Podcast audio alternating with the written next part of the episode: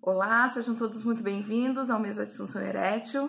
Eu sou Vanessa Márcia Ferrante, fisioterapeuta pélvica, e hoje eu venho conversar com vocês a respeito dos mecanismos que levam o homem a uma inabilidade em manter uma ereção suficiente para ter uma relação sexual satisfatória. Vamos falar sobre os mecanismos que levam o homem a perder potência sexual. Para iniciarmos a nossa conversa, é importante ressaltar que, para ter uma ereção plena e satisfatória, é importante o pleno funcionamento de três sistemas que são responsáveis pela ereção: o sistema neurológico, o sistema circulatório e o sistema músculo-esquelético. Quando ocorre alguma disfunção de algum desses sistemas, o homem pode começar a apresentar alguma disfunção erétil.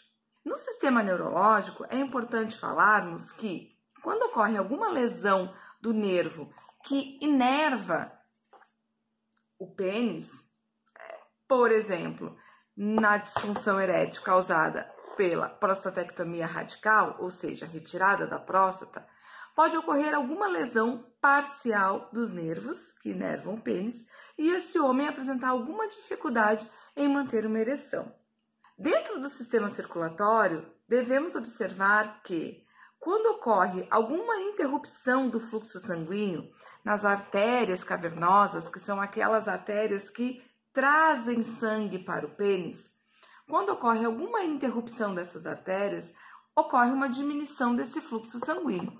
Consequentemente, o aporte de sangue que chega nesse pênis é menor. Esse homem pode iniciar um processo de disfunção erétil por conta desse, dessa disfunção. E um terceiro sistema que é muito importante ressaltarmos, que também participa do processo de ereção, é o sistema músculo-esquelético, composto pelos músculos do assoalho pélvico. Musculatura essa que fecha a pelve do homem inferiormente. Quando há alguma disfunção dessa musculatura, ou seja, esse músculo perde a sua capacidade de aumentar a sua tensão durante uma ereção, ocorre um não vedamento das veias penianas, ou seja, esse sangue que deveria ficar aprisionado dentro do corpo peniano, mantendo uma rigidez, ele começa a ser absorvido pelas veias penianas. Portanto, esse homem, ele começa a perder ereção durante o ato sexual.